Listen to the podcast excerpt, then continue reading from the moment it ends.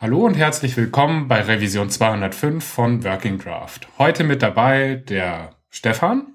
Hallo.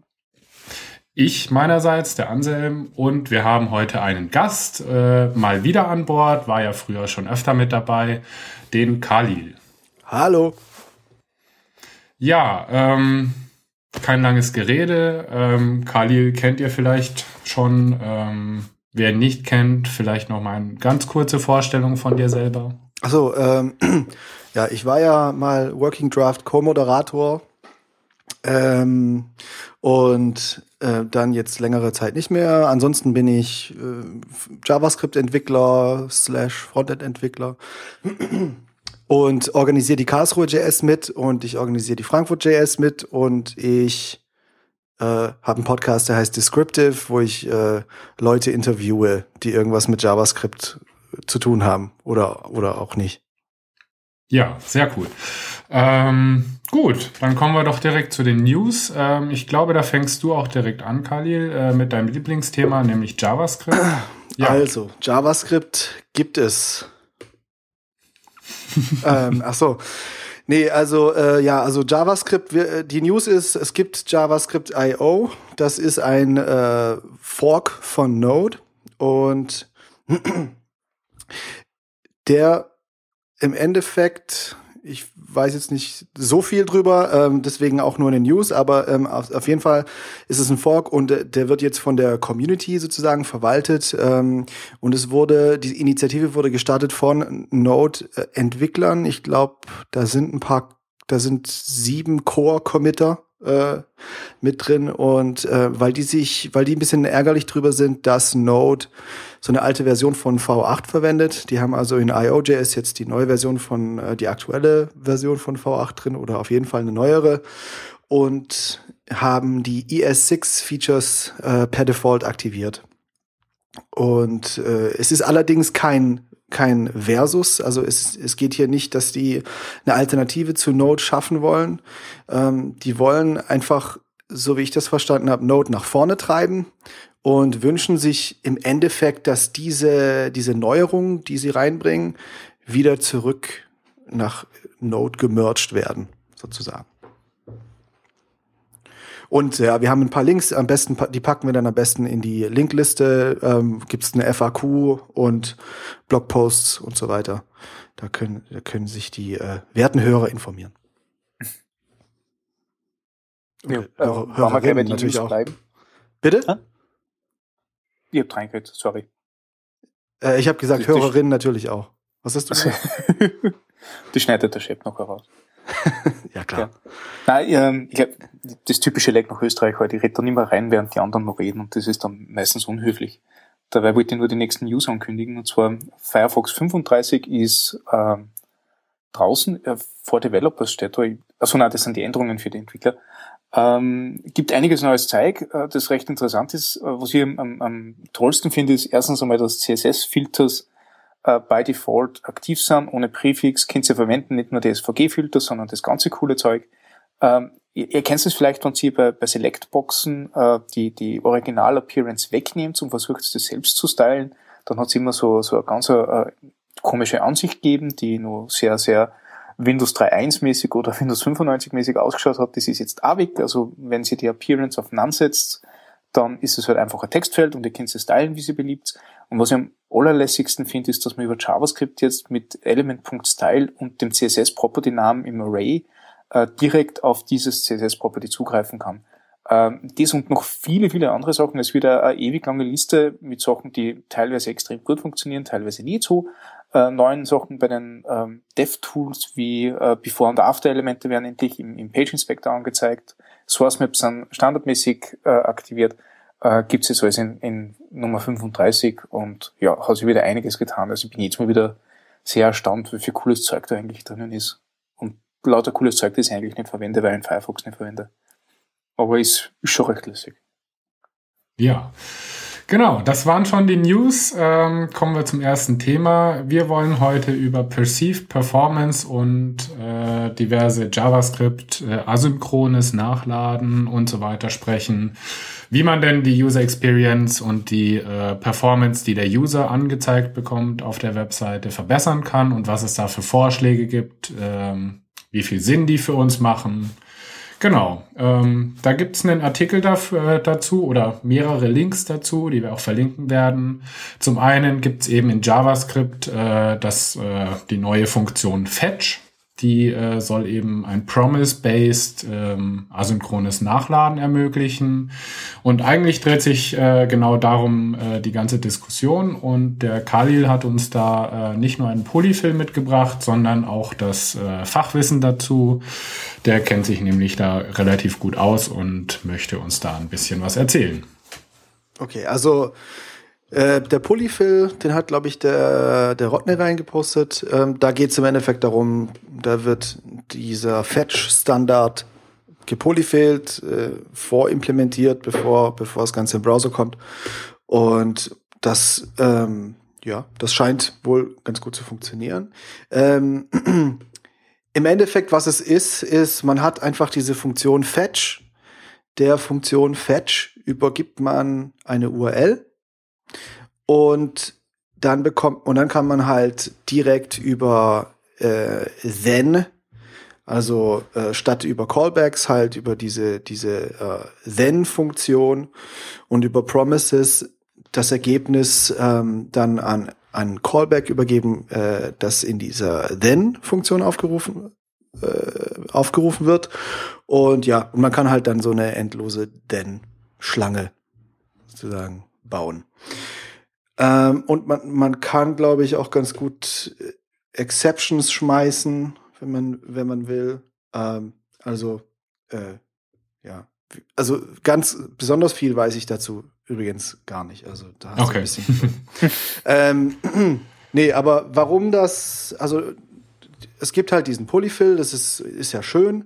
Und äh, was halt bei uns jetzt in dieser Linkliste noch gelandet ist, ist eben dieser Kommentar von dem Steve Sauders. Und zwar hat er kommentiert ähm, auf GitHub, da gibt es nämlich ein Repository von dieser WhatWG und dort wird eben dieser Fetch-Standard dokumentiert und diskutiert.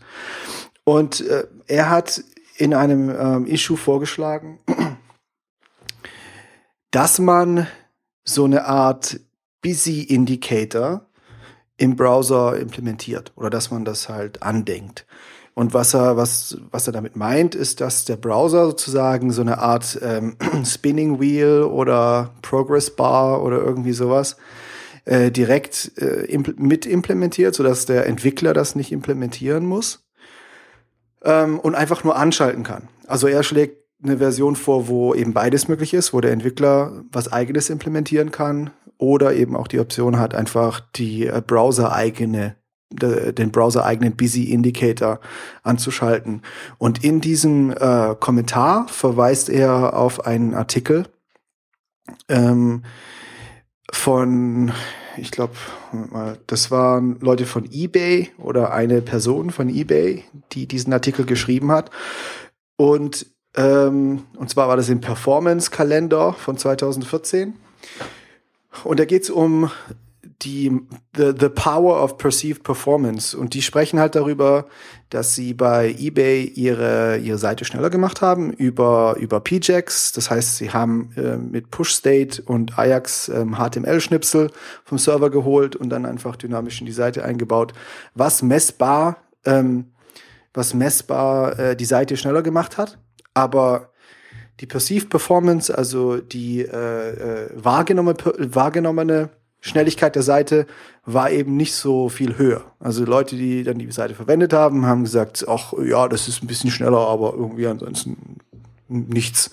Und ähm, die haben sich dann haben dann überlegt, ja, warum ist das denn so? Es ist doch viel schneller und irgendwie ist das komisch, dass die Leute das nicht schneller finden und haben dann ähm, ich glaube, irgendeinen Artikel dazu gelesen äh, über Passiv Performance und eben diese Progress äh, Indicator und haben dann so ein Progress Bar eingebaut, wie es bei YouTube auch, eben auch ist. Ähm, so eine, so, so, eine, so eine kleine Linie, die oben am Rand des Browsers entlang wandert.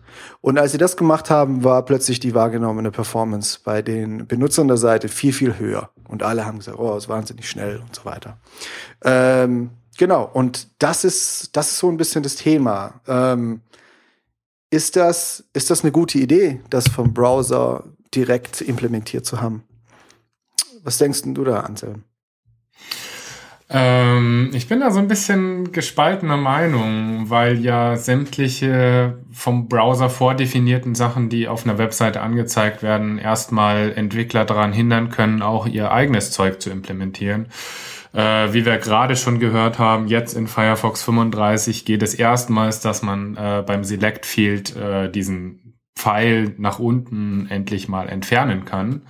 Und äh, genau deswegen habe ich eben auch Bedenken, was das Ganze angeht. Ähm, wenn das nämlich nicht entfernbar ist und äh, durch den Entwickler steuerbar ist, dann finde ich das irgendwie keine gute Idee, weil man dann wieder sich äh, genau diese Altlasten reinholt, wie man sie damals in den Formularelementen schon hatte. Ja, wobei, also der äh, Steve hat, hat schon also ganz konkret äh, vorgeschlagen, dass es halt eine Variante ist, die man ausschalten kann. Also es wäre ein Busy Indicator, den, den du ausschalten kannst und somit dann auch deinen eigenen Busy Indicator implementieren kannst. Also das ist das, okay. was er vorschlägt. Mhm. Ich, ich muss da ganz kurz eine Verständnisfrage einwerfen. Ich, ich hätte geglaubt, dass es so einen Busy Indicator ja eigentlich schon gibt. Nämlich, wenn man, wenn man jetzt sonst zum Beispiel einen neuen Tab aufmachst und du öffnest die Working Draft Homepage, die nämlich eh ziemlich lang dauert, dann siehst du, dass im Tab-Icon, da wo eigentlich dieses Fav-Icon sein soll, äh, ständig was kringelt, nicht? Genau, also je nach Browser gibt's das eben. Ähm, ich glaube, der Safari macht das auch noch tatsächlich ja. so, dass er diese komplette ähm, ja, URL-Bar dann eben hinterlegt mit einer Farbe, solange das lädt. Ähnlich okay. dieser Progress-Bar. Ähm, ich denke mal, dieser Progress Bar ähm, Vorschlag, der basiert ja auf dem Skript, was YouTube verwendet, was eBay verwendet. Das ist ja mhm. so ein Open Source Skript, was jeder okay. einsetzen kann. Ja. Weil was ich nämlich extrem cool finde, war, wenn man sagen konnte, okay, kann jetzt diese, diesen Loading Indicator, der jetzt da im, im Tab ist oder in der, in der Adresszeile oder wo auch immer, kann ich einfach über, über, ähm, über einen Befehl steuern. Also ich sage jetzt, okay, äh, aktiviere den Busy Indicator, dann geht der Kringel, dann mache ich meine ganzen Ajax Requests und, und wenn ich fertig bin, dann deaktiviere ich den wieder. Mhm. Dann habe ich zumindest einmal einen, äh, einen Indikator, der den Benutzern bekannt ist, weil sie den schon kennen, wenn mhm. das Internet bedienen. Und dann kann ich ja zusätzlich eh noch immer meinen mein Ladebalken machen, den ich sonst mache. Würde ich mich aber fragen, warum ich das überhaupt äh, manuell steuern muss, weil der Request ja so oder so geschieht und eigentlich der Browser sich darum ja. kümmern sollte, dass er dann seinen eh schon bestehenden Load Indicator eben nochmal antriggert und den benutzt dafür. Da hast du recht und da frage ich mich gerade, ob der das nicht sogar schon macht. Also, also ich weiß nicht, ich, ich weiß, dass der Firefox Nightly, glaube ich, der zeigt dieses Spinning-Rad, was er eben als Loading Indicator rechts hat, äh, dann auch an bei Ajax Requests, wenn die neu kommen. Aber ich weiß nicht, ob das im Stable ist und wie die sich die anderen Browser da verhalten. Also ich glaube, es geht halt um, um einen Busy Indicator, der dann halt auf der Webseite sitzt irgendwie. Ja, mhm. also das, weil das ist okay, ja also das, das, das ist ja das, was die Perceived Performance dann kreiert. Ne? Dass dann im Endeffekt halt äh, deine, dein ganzes Layout steht halt und mhm. du lädst irgendwas nach und während ja. das nachlädt, siehst du auf der Seite direkt irgendeinen Progress Bar. Das, das Ding, mhm. was ich halt seltsam finde daran, ist, dass ähm, ich finde, also ich verstehe seine Intention. Also ich glaube, äh, im Endeffekt, was er sagt, ist, hey, wir brauchen immer einen Busy Indicator. Das ist wichtig für Perceived Performance. Ja. Lass uns das doch einfach in den Browser packen als Option, damit wir, damit wir en entsprechend den Entwicklern einfach weniger Arbeit machen können. Ähm, mhm.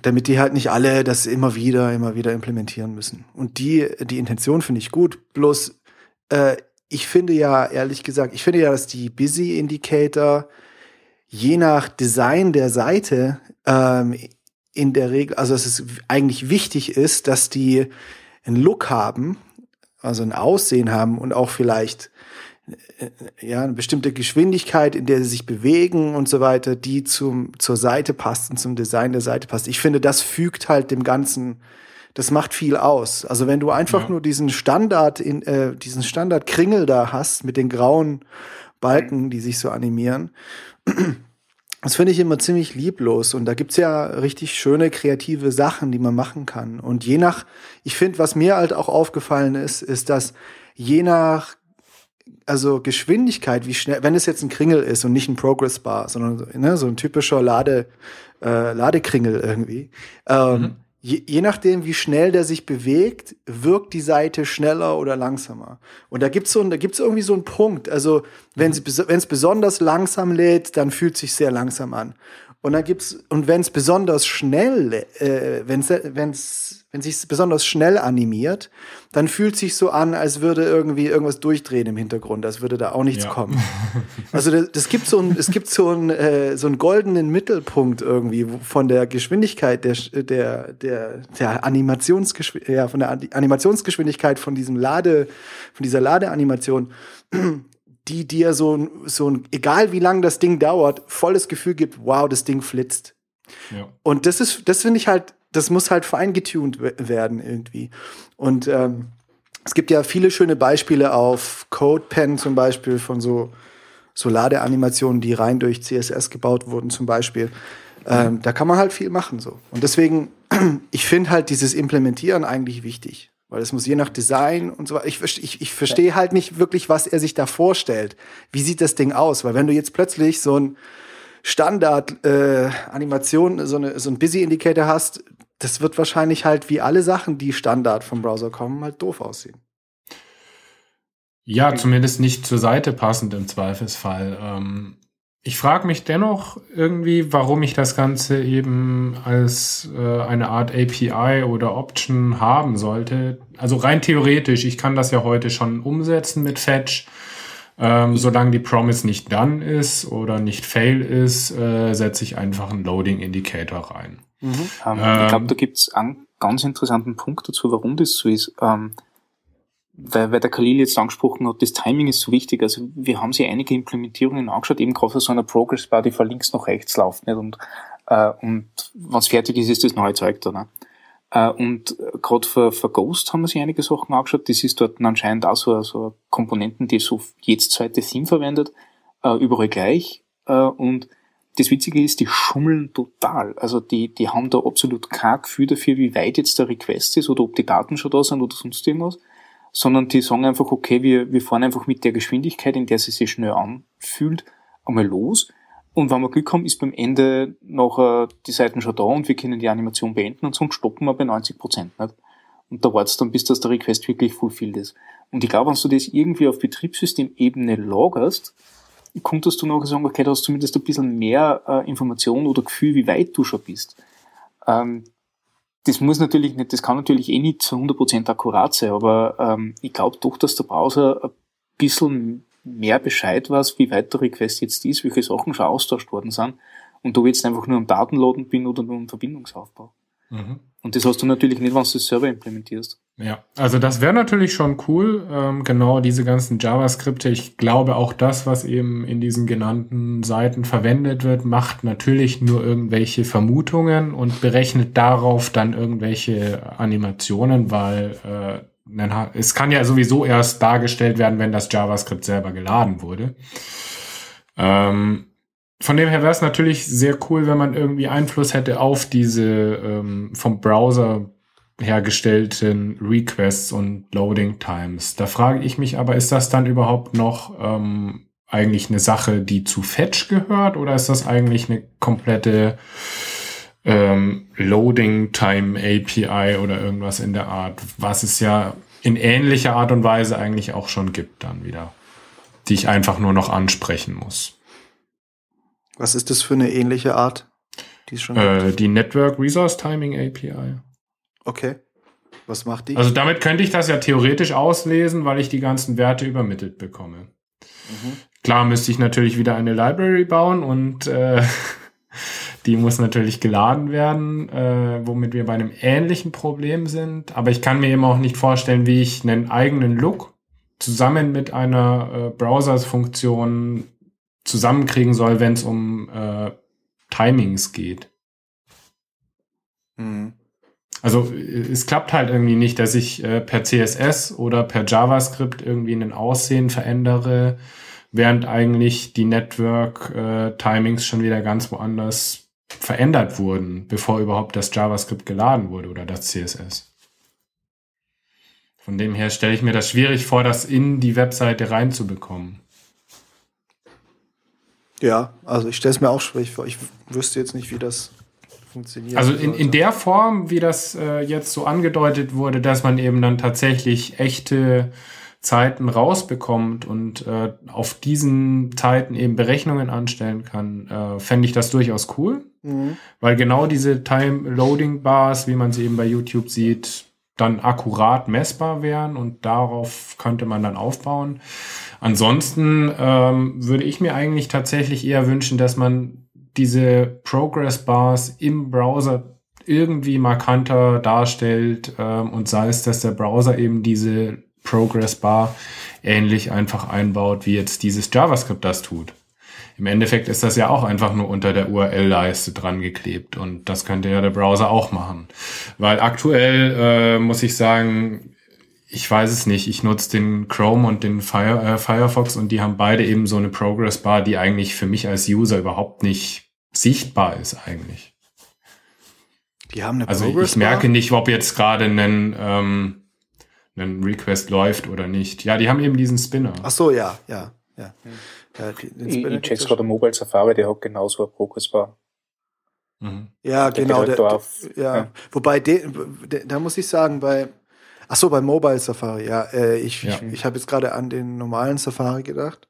Der, ja, der macht das, glaube ich, besser, ne? Naja, der macht halt, der hat es halt in der URL-Leiste drin, hat ja eine Progress Bar. Und was mir da halt mhm. nicht gefällt, ist, dass die, dass der, das geht irgendwie ganz am Anfang jetzt schnell los mit der Animation und dann wird's langsam mhm. und dann. Beendet er die Animation. Und es gibt dir halt das Gefühl, hm. als wäre ein Stocker irgendwie in, im Traffic oder so. Also es finde ich, es gibt mhm. keine, hat, da haben sie jetzt keine besondere, äh, besonders gute Perceived Performance geschaffen mit dieser Animation. Ich glaube, das ist in Yosemite besser geworden, aber. Okay. Ja. In, in Yosemite schaut es eigentlich ganz gut aus, aber auch so. Also am Anfang langsam und dann extrem schnell. Ich glaube, das ist genau umgekehrt, seitdem du es gesagt hast, oder? Ach so, okay, vielleicht bin ich da. Ich weiß nicht. Ja, wobei aber, das vielleicht sogar so die Realität widerspiegelt eben, weil der Request ja. ja, relativ lang dauert im Vergleich zum Rendering dann. Mhm. Aber. Das ist wichtig.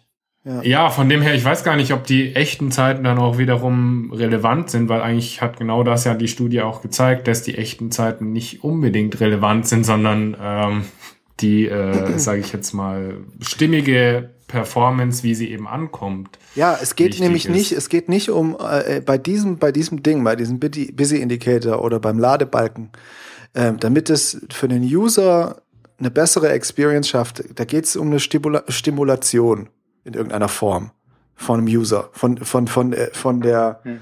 also der Wahrnehmung halt. Ne? Mhm. Und und das was genau. was was dem User ein gutes Gefühl gibt das erzeugt dann die, die, äh, die schnellere Performance, die wahrgenommene ja. schnellere Performance. Und da muss man im Endeffekt checken, welche Animation führt denn zu diesem Gefühl und zu dieser äh, Experience. Und das ist eben unter Umständen oder eher äh, offensichtlich eben nicht die, die, die wirkliche äh, oder eine Darstellung der Daten, wie sie jetzt sozusagen reinfließen oder irgendwie sowas. Mhm. Nicht unbedingt, weiß ich nicht. Insofern, das ist der, glaube ich, das, deswegen ist es wahrscheinlich halt überhaupt auch überhaupt nicht schlimm, dass man einfach nur eine Vermutung anstellt und dann irgendwie mit dieser Vermutung im Hinterkopf irgendwie eine Animation zeigt, weil man sich dann eben auf die Animation ko konzentriert und dann schaut, dass man halt diese, die, diese, diese, diese, diese Illusion schafft von Schnelligkeit. Hm. Ich, mir fällt da noch eine Frage ein zu der Fetch API. Vielleicht können Sie mir das beantworten. Ähm, fetcht die nur diese eine Ressource, die ich angebe, oder wenn das ein HTML-Dokument ist, kriege ich da eine Information, wie weit die, die Ressourcen, die dort äh, angegeben sind, gefetcht werden? Das weiß ich also nicht. Also in, in anderen Worten ist das nur ähm, äh, eine neue API für ein XML HTTP-Request oder? Äh, Soweit ich weiß, ja. Ja, genau, mit eingebautem okay. Promise halt. Weil was ich, mir nämlich jetzt gerade aufgefallen ist, ist, dass die, ähm, dieser Ladebalken nämlich äh, am Anfang macht er den Request, also langsamer, ne? und dann siehst du die Seitenschau und das restliche ist quasi nur mehr Assets Loaner. Mhm. Und das finde ich halt cool. Ne? Also wenn du irgendwie sowas nachstellen konntest mit einer API, wo du merkst, okay, du, du holst dir jetzt einmal das eine, was du jetzt fetcht und, und setzt einmal den, ähm, die Progress Bar in, bis zu einem gewissen Wert. Und nachher hast du die Ressourcen und stößt es auch mit dieser Progress-Bar dort. Und dann konnte ich mir schon ein bisschen eine API vorstellen, mit der das sauber zum Lösen ist und die durchaus auch Sinn ergibt. Weil du halt auf irgendwelche Sachen zurückgreifen musst, die der Browser versteht, das du nicht so wirklich checken kannst. Das habe ich jetzt nicht ganz verstanden. äh, angenommen, ähm, du, du implementierst diese, diese Progressbar selbst, nicht? Mhm. Dann reagiert diese Progressbar meistens nur auf den Request, den du äh, bei dieser einen Ressource machst. Das mhm. heißt, du hast dafür irgendwo ein anderes HTML äh, und tauscht den Inhalt aus. Nicht? Mhm. Dieses HTML aber hat einige äh, Ressourcen verlinkt. Bilder, Style-Sheets, was auch immer. Mhm. Oder, oder JavaScript und so weiter. Und äh, über diese Ressourcen hast du noch keine Information, die werden erst dann geladen, wann dein Request schon fertig ist. Mhm.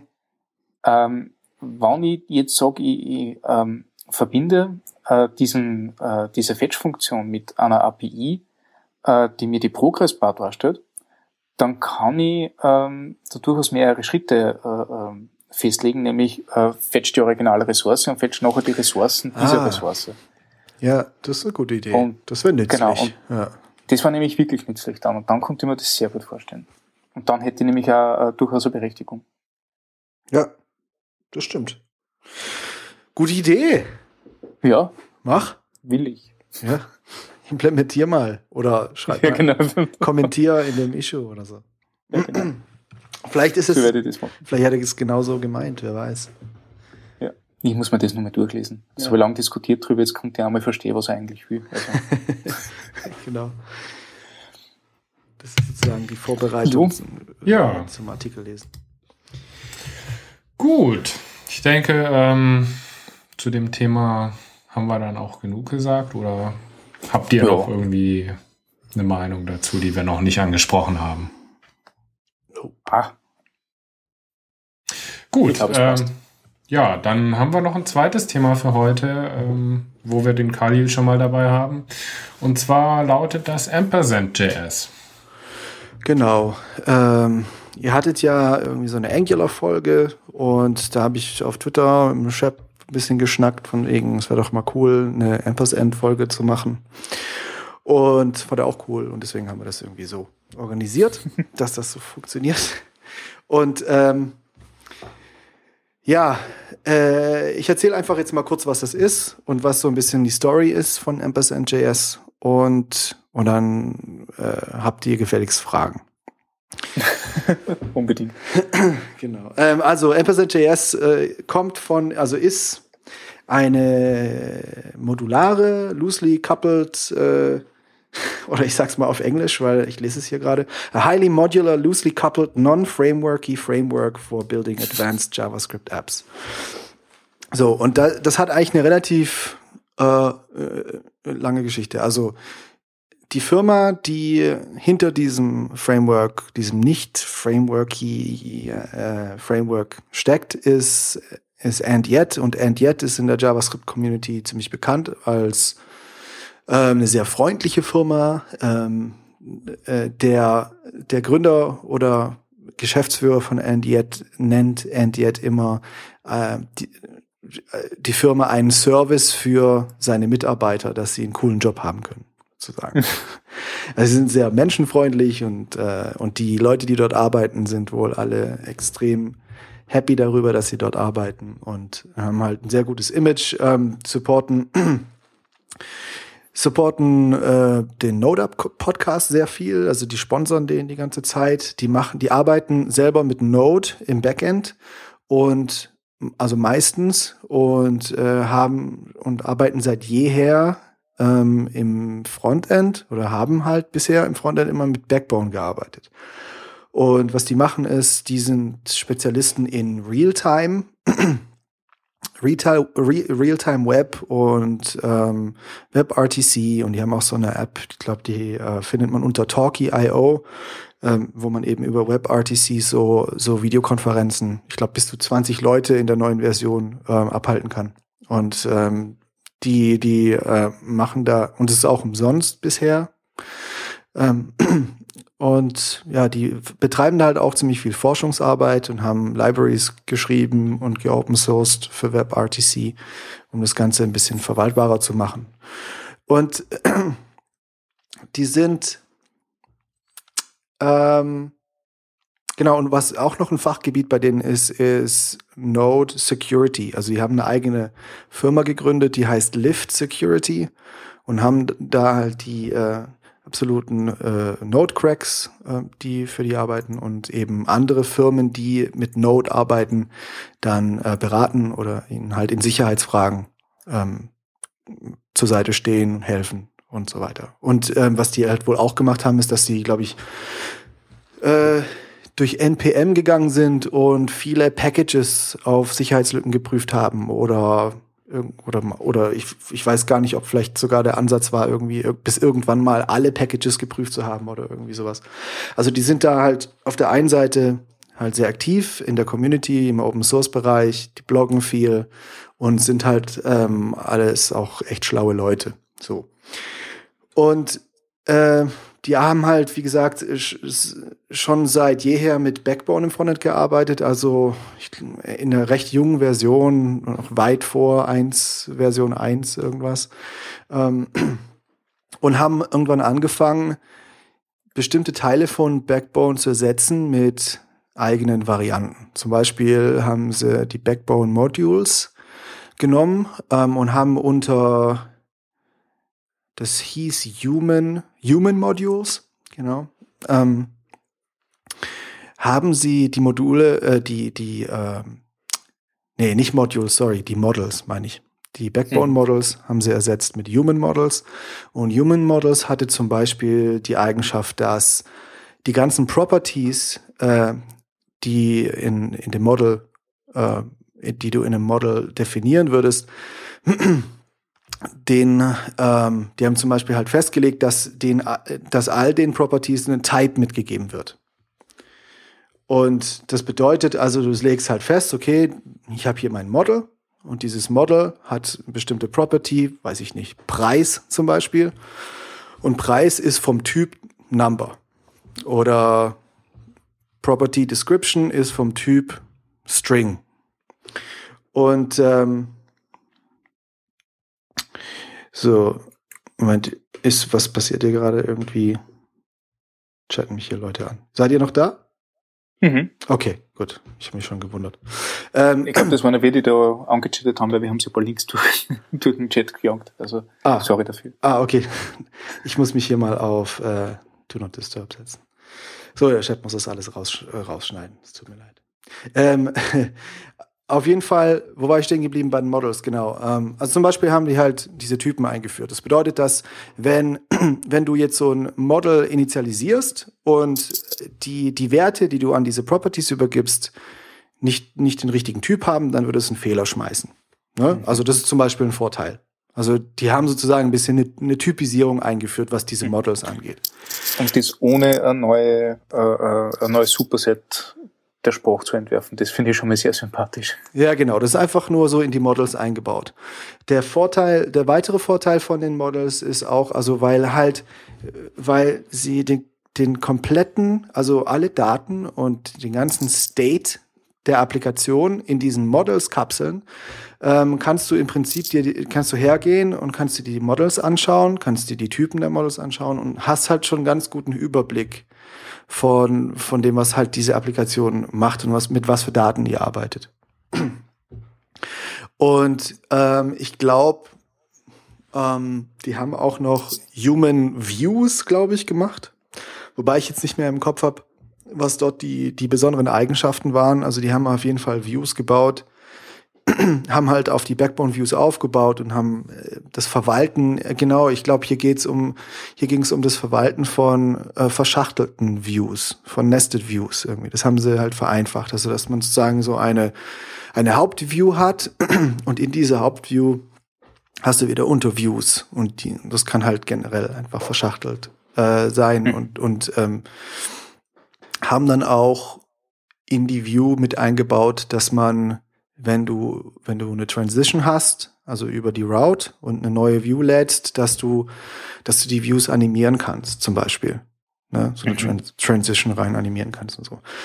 So, und das ist das, ähm, das ist im Endeffekt so eine, so eine gewachsene äh, Sammlung von kleinen äh, Verbesserungen sozusagen, also ich würde es auch Verbesserungen nennen, ähm, für Backbone, die sie implementiert haben und ähm, und irgendwann äh, und sind halt dann dazu übergegangen. Genau, und so. Dann gibt's halt, also was, was, was auch noch wichtig ist bei denen, ist, dass die, die arbeiten halt unheimlich gerne mit NPM. Und das komplette Frontend, was die bauen, wird alles über das komplette Dependency Management lösen die halt über NPM und äh, schreiben halt JavaScript. Ähm, Im Prinzip Node-Module und das Ganze wird gepackt über Browserify, also CommonJS-Module Browserify und, ähm, und NPM. Und was, was, was sie halt da gestört hat, war, dass Backbone so ein Monolith ist. Und die haben halt, wie gesagt, angefangen, diese Human Models zu bauen, die Human Views, und das waren, ähm, das waren NPM-Module, die sie halt per NPM, NPM installiert haben. Und das war denen aber halt nicht modular genug. Also, äh, was sie zum Beispiel haben wollten, war, wenn du jetzt zum Beispiel einfach nur ähm, in irgendeiner Form State abbilden möchtest, dann ähm, hätten die einfach gerne so ein Backbone-Model gehabt. Ne? Einfach so per NPM, NPM Human, Model oder irgendwie oder Backbone-Model installieren und einfach damit ähm, einfach nur Zustände speichern, äh, dynamisch einfach. Ne? Also Klicks abfangen und dadurch irgendwas verändern das halt verspeichern, ohne es jetzt unbedingt auf dem Server speichern zu wollen oder irgendwas anderes damit machen zu wollen. Aber sie wollen halt im, sie wollten halt immer mit diesen äh, mit demselben Framework arbeiten, aber haben halt nicht immer das komplette Framework gebraucht, wollten es einfach modular haben. Jetzt sind sie halt hergegangen und haben im Prinzip äh, Backbone komplett auseinandergenommen und haben die komplette, Fun die komplette Funktionalität reimplementiert. Ähm, haben sehr viel neu geschrieben, haben aber auch natürlich Sachen einfach rausgezogen aus Backbone ähm, und, und haben es aber komplett modularisiert.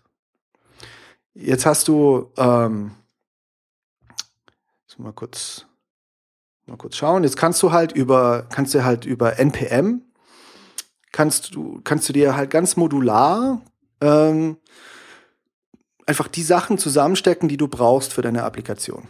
Und es kann halt sein, manchmal brauchst du, also zum Beispiel ist es jetzt so, also und die, diese modulare Variante von Backbone, ja, die heißt halt jetzt Ampersand.js, weil das ist halt das Ampersand ist bei denen im Logo, das ist denen ihr, ihr Markenzeichen irgendwie. Ähm, steht für End Yet und so. Und das heißt jetzt halt Ampersand JS. Und ähm, ja, das ermöglicht denen halt äh, sehr modular äh, mit diesem Framework zu arbeiten. Die, die bilden damit halt alles ab. Also die, die bauen damit äh, große Applikationen als auch ähm, einfach nur Widgets zum Beispiel. Und äh, das ist jetzt halt zum Beispiel so, dieses Human Model, das heißt jetzt halt äh, Ampersand Model. Ähm, das basiert aber wieder auf einem kleineren Modul, das heißt Ampersand State. Und mit Ampersand State, da hast du halt diese Properties, diese typisierten Properties und ähm, kannst damit einfach mal grundsätzlich einfach mal deinen State abbilden. Und wenn du jetzt aber wirklich irgendwie mit Models arbeiten willst, die dann über REST irgendwo gespeichert werden und in Collections kommen und so weiter, dann verwendest du halt Ampersand Router, Ampersand Models, Ampersand Collections, Ampersand Views und setzt es dir halt zusammen. Und es funktioniert halt im Prinzip also die Leute, die halt mit Backbone gearbeitet haben schon mal und sich damit gut, gut auskennen, die würden halt mit Ampersand sehr, sehr, sehr schnell zu Rande kommen. Auf jeden Fall. Weil es halt im Endeffekt das gleiche Tool ist. Ähm, aber es ist halt ein bisschen, ich würde ich würde halt sagen, es ist ein bisschen erwachsener, weil du halt eben solche Sachen wie äh, diese die Typisierung in den Models drin hast. Du hast, äh, du kannst halt Ne, du kannst es komponieren, wie du es brauchst, durch diese Modularisierung. Dann hast du äh, auch bei den Views diese, die Möglichkeit, äh, diese View-Switcher zu verwenden, äh, wo du dann wieder Animationen ähm, ähm, verwenden kannst, um die Transitions zu animieren. Du kannst die Views sehr einfach verschachteln, hast einfach so eine Main View und hast dann eine dann äh, zum Beispiel die Main Views im Endeffekt kann zum Beispiel das, einfach das Layout sein, wie oben die Navigation, ein Footer, äh, eine Seitenleiste oder so. Und dann hast du eine, hast du eine Subview und diese Subview ist dann einfach der Content, der dann über, über äh, die Routing Requests dann nachgeladen wird. Wo wir dann dieses, diesen Busy Indicator beispielsweise implementieren würden. Und womit halt Ampersand.js auch mitkommt, ist äh, so ein ähm, so eine Beispielimplementierung von, von einer kompletten Applikation. Also die haben so ein, so ein äh, Command-Line-Interface, sie haben so ein Command-Line-Tool und da kannst du dir so ein Projekt raus scaffolden und das ist ziemlich cool. Also, weil das zeigt dir halt, wie du halt eine, eine ziemlich schon re relativ, also vollwertige Applikation im Endeffekt mit Ampersand, mit Ampersand implementieren würdest. Und da kann man sich eben sehr viel abschauen. Und es ist halt, das ist ziemlich interessant. Was ich zum Beispiel auch echt cool finde, ist, dass wenn du, wenn du Formulare verwenden möchtest in deiner Applikation, was, was du dort machst, die haben zum Beispiel, ähm, die generieren ihre Formulare, ähm, also sowohl die Formulare als auch die Validierung der Formulare einfach aus Ampersand Models. Also das sind dann besondere Form Models, wenn ich mich richtig erinnere. Und ähm, da, das wird halt alles schön in so äh, Ampersand Models definiert. Also was habe ich denn, was habe ich für Typen, was habe ich für Felder, das steht da halt dann alles drin in so einem Model. Das ist einfach schön JavaScript. Und das komplette HTML ähm, wird einfach von Ampersand und auch die, äh, die Validierung, die sozusagen einfach konfiguriert wird in diesem Form-Model, die wird einfach generiert. Und das ist halt äußerst praktisch. Also du musst keine, du musst keine, äh, äh, äh musst kein Form-HTML irgendwie oder ein Template irgendwie dafür bauen oder irgendwie sowas. Das, das, das kommt sozusagen aus dem Framework raus, einfach durch diese Konfiguration in dem Model. Das fand, fand ich sehr, sehr angenehm. Das war echt cool. Und äh, was mir gerade auch einfällt, ist, dass in, in ihrem Standard-Setup, so wie die Applikationen schreiben, verwenden die fürs HTML, also fürs komplette Templating der Applikation, verwenden die Jade-Templates. ähm, habt ihr schon mal mit Jade gearbeitet? Kennt ihr das? Ähm, ich bin mir jetzt gerade nicht ganz sicher, ob ich das nicht mit irgendwas anderem verwechsel, aber ich, ich muss schon suchen. Jade Lang ist das, gell? Genau, ja. Das ist halt so eine Node-Templating-Sprache, die extrem reduziert ja. ist. Oh die, ja, ja, doch, das kenne ich. Ja, das, ja. das, das ist äh, total, das macht mir total Spaß. Ich verwende das auch in Projekten, um irgendwie HTML äh, statisches, statisches HTML zu generieren oder so. Und was mhm. die machen, ist halt, die, die haben so ein, äh, die haben auch so ein, so ein Node-Modul geschrieben, das heißt Templatizer. Und jetzt haben die, legen die ihre Jade-Templates ab in, ähm, in der Ordnerstruktur. Das ist einfach ein Folder, äh, ein Ordner, der heißt Jade. Und in diesem Ordner Jade haben sie dann zum Beispiel einen Ordner, weiß ich nicht, Home, ja, für die Home-Seite. So, und in dem mhm. Ordner Home haben sie dann, weiß ich nicht, einen Ordner bla bla bla View. So. Und dieser, was dieser Templatizer macht, ist, dass der Templatizer generiert aus diesen Jade-Templates, die extrem, die ja total terse sind. Also, also das ist ja echt, äh, das ist echt der Hammer. Also du schreibst ja nur, wenn du Diff haben willst äh, und mit, weiß ich nicht, zwei, zwei äh, zwei Paragraphen drin, dann schreibst du halt einfach wirklich nur das Wort diff hin und rückst einmal P und nochmal P ein und hast du, und das war's. Und kannst dahinter ein bisschen was hm. schreiben, wird es automatisch als Text gerendert und so weiter. Also äh, empfehle ich auf jeden Fall. Das ist echt ein Traum. Das macht echt Spaß, mit, mit Jade zu arbeiten. Okay. Ähm, aber auf jeden Fall, ja, es musst du halt sehr, sehr, sehr wenig schreiben für deine Templates. Und dort packst du auch deine Variablen rein, die Sachen, die irgendwie ähm, dynamisch ersetzt werden sollen. Ähm, und und was dieses Template, äh, Templatizer macht, ist, dass wenn du irgendwie, also das automatisch in ihrem Setup ist automatisch ein Watchshot drin. Das heißt, wenn du irgendein Template veränderst, dann wird es halt automatisch dann gerendert. Und das rendert es halt in eine JavaScript-Funktion. Also das wird halt automatisch so, ähm, so, äh, äh, wie sagt man, vorkompiliert, sagt man ja gerne, also in JavaScript-Funktionen vorkompiliert, so dass du, dass halt äh, das Frontend nicht äh, so diese Arbeit machen muss, dieses Kompilieren von HTMLs, äh, von Textstrings in JavaScript-Funktionen, mhm. damit du es dann äh, in, die, in, in Storm schreiben kannst. Das wird vorkompiliert, ist dann halt dadurch sehr schnell, wenn es dann, wenn es dann mal im Frontend äh, ankommt. Und du kannst dann halt drauf zugreifen über, also da wird halt auch automatisch diese diese Ordnerstruktur, die du gebaut hast, wie jetzt ne, Home, dann bla bla bla View, wird automatisch mhm. umgesetzt in, in einen Pfad, den du, den du aufrufen wirst. Das heißt, wenn du eine, wenn du eine View wenn du eine View konfigurierst und der eine bestimmten, ein bestimmtes Template übergeben willst, dann ähm, schreibst du halt beim äh, beim Template Proper Property schreibst du dann tatsächlich Home. bla bla bla View rein. Und dann landet mhm. dort automatisch das richtige Template. Das halt von Templatizer sozusagen vorbereitet wurde.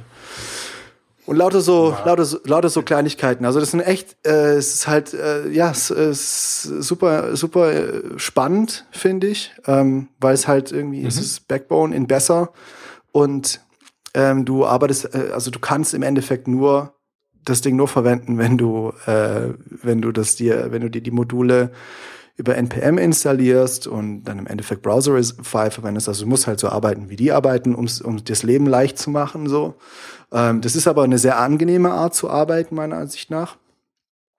Und was halt auch ein Vorteil ist, den die immer wieder bringen, ist, dass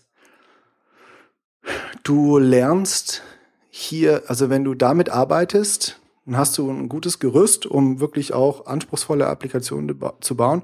Und du lernst aber wirklich äh, mit JavaScript Applikationen zu bauen. Du lernst kein Framework. Also um, mhm. da, um mhm. Ampersand zu verwenden, musst du halt JavaScript können, musst, es, musst dich damit auseinandersetzen, kannst aber auch sehr einfach dich in die Module einlesen und den Code verstehen und so. Also du lernst automatisch halt besseres JavaScript oder lernst einfach JavaScript. Und bei Angular oder bei Ember musst du ja unbedingt äh, musst du ja musst du ja unheimlich viel Zeit aufwenden, um das F Framework zu lernen und wie schreibe ich ja. und was habe ich da jetzt für Elemente, was habe ich hier für für für Konventionen und was sind die Best Practices und so weiter. Gut, also Best Practices hat man hier auf jeden Fall auch, aber du verwendest einfach viel mehr Energie in das Lernen von JavaScript als in das Lernen von einem Framework. Mhm.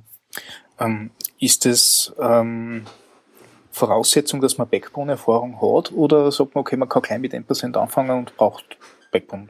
Äh, nee, das ist keine Voraussetzung. Ähm, äh, was auch, was man auch sagen muss, ist, dass Backbone hat ja Dependencies ähm, auf äh, jQuery und Underscore. Das hat mhm. Ampersand.js nicht. Und ähm, was Ampersand, das habe ich ganz vergessen, was Ampersand auch hat, ist eine wirklich sehr, sehr gute Dokumentation. Und, okay. und äh, die ist relativ kurz, äh, kurz gehalten.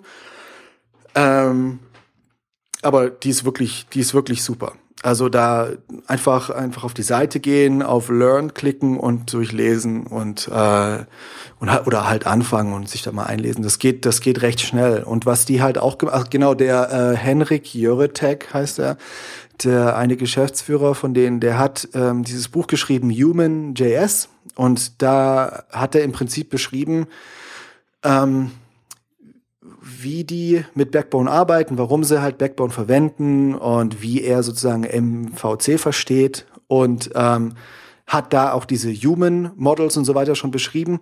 Ähm, und dieses Buch wurde halt jetzt auch komplett umgeschrieben oder äh, ja, ja, also die haben nicht viel umschreiben müssen, aber wurde halt umgeschrieben auf Ampersand.js. Ähm, und da, also wenn man sich das Buch holt, das ist auch ein, ein, sehr kurzweiliges Buch, also es macht Spaß, es zu lesen. Es ist, es ist auch kein äh, Trümmer oder so. Ähm, ist auch auf jeden Fall zu empfehlen und das beschreibt einfach auch sehr schön, wie die arbeiten. Es ist, ist dann halt sehr einleuchtend, wenn man das, wenn man das mal gelesen hat. Das hatte ich auch, das habe ich vor einem Jahr oder so gelesen. Das ist auf jeden Fall auch zu empfehlen. Ich verlinke das auch. Genau. Ja, sehr cool. Ähm, also, also du empfiehlst auch, dass man sagt, man geht mit dieser Command Line äh, äh Toolchain, die sie haben und, und einem eigenen Command Line Tool äh, ins Gefecht und verwendet auf jeden Fall das. Eine andere Möglichkeit gibt es wahrscheinlich gar nicht, oder? Ähm, naja, doch, natürlich. Also du kannst, also was ich empfehlen würde, ist, sich einfach diese Sample-App, die, die, ähm, die du da scaffolden kannst, ähm, einfach mal äh, also zu generieren und zu starten und einfach mal anzuschauen, wie die die Applikation gebaut haben, weil das ist, äh, ist total interessant. Und, und dann, wie du das dann einsetzt, das bleibt völlig dann dir überlassen. Du, das, du musst halt NPM verwenden, um, um die Module zu installieren. Ja? Und im besten Fall verwendest du dann halt auch Browserify, um das Ganze zu packen. Aber das kannst du natürlich äh, in jedem Projekt einsetzen, wie du willst. Du kannst dann auch dieses Command-Line-Interface äh, verwenden, um, um, glaub, Models zu scaffolden und solche Sachen. Und das kannst du auch, es ist egal, wie deine Projektstruktur ist, glaube ich. Ähm, wobei die, nee, die werden wahrscheinlich in einer bestimmten Ordnerstruktur landen. Also die gehen dann wahrscheinlich schon davon aus, dass deine Ordnerstruktur so ist wie in ihrem Sample-Projekt. Aber ähm, das Wichtigste ist, dass du im Endeffekt das Framework ja in deinem Projekt einsetzen kannst, egal wie dein Setup ist. Und mhm. äh, das kannst du automatisch ja dadurch, dass du, dass du im Endeffekt äh, Ampersand einfach über npm installierst. Mhm. Na, ich begrüße das eigentlich eher so, ähm, wenn so ein Framework gleich mit einem entsprechenden Tooling mitkommt und dadurch die Einstiegshürde ein erleichtert. Ja. Total in Ordnung. Aber wenn du halt advanced bist, finde ich es halt immer recht gut, wenn ich, wenn ich weiß, ich habe Möglichkeiten, dass ich das auch außerhalb von der, von der Norm verwende. Ja. Aber sonst bin ich total für Konvention. Also. Ja, ich auch, auf jeden Fall. Also im Team brauchst du es auf jeden Fall. Ja. Ja. Ja, also ich würde auf jeden Fall ähm, empfehlen, ähm, das mal anzuschauen, weil es ist echt eine schöne Geschichte, die halt wirklich sehr viel Substanz hat und und äh, manche Sachen eben auch ein bisschen simpler macht als äh, als sie vielleicht mit anderen Frameworks sind so. Und äh, es ist halt eine komplett andere Perspektive, ne? weil einfach Backbone ist ja eigentlich was, was von so von der von der JavaScript-Gemeinde so ein bisschen abgeschrieben ist. So von wegen, ja, Backbone wurde schon lang abgeholt jetzt von Ampersand.js und äh, von, von Angular und ja. Ember und äh, jetzt React und so, ne? Äh, ist, ist Wo, wobei ich es witzig finde, weil ähm, wir, wir kommen in letzter Zeit immer mehr äh, Backbone.js-Applikationen unter. Also jetzt hat gerade eine von unseren österreichischen Banken einen, einen kompletten Webclient neu aufgesetzt. Äh, die werden natürlich lang gearbeitet haben, keine Frage. Ja, Aber das ist alles mit Backbone und dann habe ich nur irgendein, irgendein Tool gesehen, das mit so einem Karacho veröffentlicht worden ist und das war auf Backbone.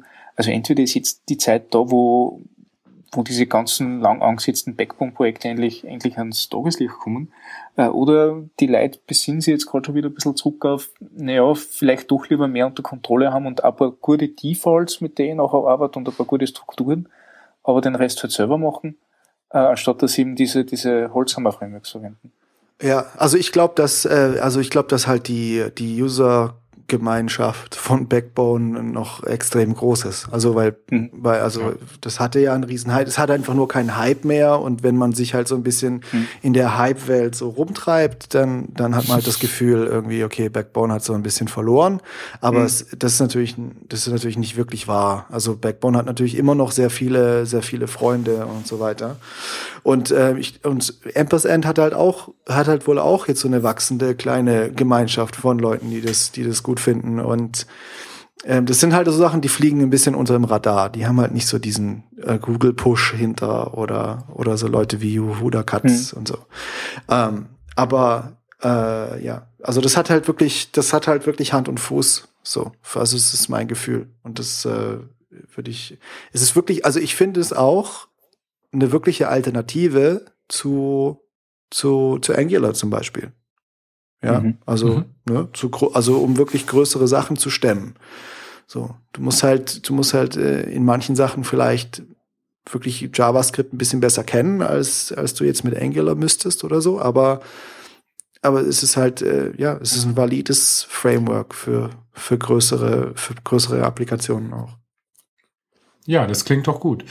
Ähm, vielleicht als abschließende Frage noch, ähm, wie siehst du denn ähm, die Aussichten auf das Framework? Also ähm, kriegst du da irgendwie was von der Weiterentwicklung mit und siehst du da vielleicht auch eine Gefahr, dass das Projekt nicht zwingend jahrelang weiterentwickelt wird oder kannst du dazu noch was sagen? Äh, also alles, was ich dazu sagen kann, ist, dass ähm, dass das, also ja, also mein Eindruck ist halt, dass die verwenden das schon sehr, sehr lange und, und haben das ja über die Jahre so entwickelt ähm, und setzen zu 100 Prozent da drauf und haben das Ganze ja Open Source. Das heißt, da bildet sich gerade eine Community, die das mit weiterentwickelt und mit maintained.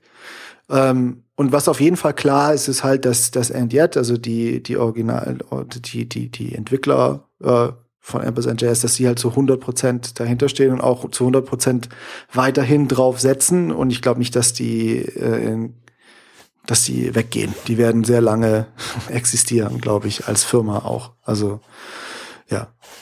Ja, das ist doch cool zu hören. Ich denke schon. Das hat gute Aussichten, denke ich, ja. Ja, coole Sache. Ja.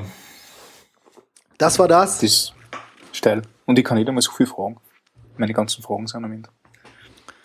ja ich ich setze das. Ganze auf die, ich setze das Ganze auf die Listen an, an Dingen, die ich unbedingt ausprobieren muss. Genau.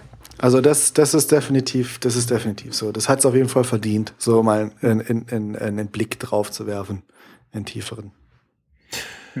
Ja, Khalil, danke äh, für das Erklären und den, äh, sage ich jetzt mal, fast Monolog im zweiten Ja. Teil. Wir konnten ja nicht viel zu beitragen, aber umso besser, dass du es trotzdem so detailliert und ausführlich beschrieben hast. Ja, gerne. Ähm, ja, wir haben noch einen Link für diese Sendung, ähm, auch von dir, Khalil. Oh. Darfst du gerne noch selber vorstellen? bevor Wir haben nur einen Link. Ach so, Ja. ach so, ja, okay. ähm, tatsächlich. Und zwar ist das der GitHub Cheat Sheet. Äh, Und da findet man ähm, eine sehr, sehr lange Linkliste von Tipps und Tricks, ähm, was man alles mm, halt äh, auf GitHub so machen kann. Ähm, also da gibt's halt verschiedene ähm, zum, also es gibt zum Beispiel äh, Shortcuts, Keyboard-Shortcuts, ähm, die verschiedene Sachen machen.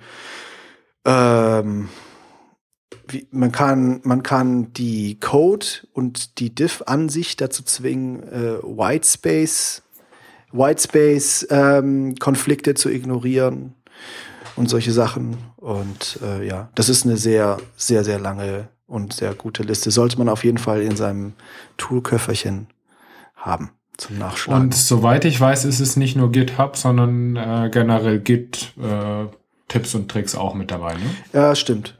Genau. Es ist aber, es ist schon stark auf GitHub bezogen, aber es sind auch Git-Tipps dabei, ist richtig. Genau. Ja, cool. Ja, cool. Ja, Dann ja toll, dass wir mal miteinander äh, geworking Craft haben. Ja, Genau. auch. Zeit ist worden. Ja. Hoffentlich wieder mal ein paar Mal öfter. Ja, ich werde es auf jeden Fall probieren. Sehr schön. Sehr. Sehr schön. Jo, na dann, Ja gut, wie, wie lange haben wir denn jetzt gemacht schon? gute Oh, Stunde. eine knappe Stunde. Oh, so schön. Perfekt. Genau. Ja, dann ähm, sagen wir schon mal Danke an die Hörer und äh, wir hören uns nächste Woche wieder. Genau, bis dann. Ciao. Ciao.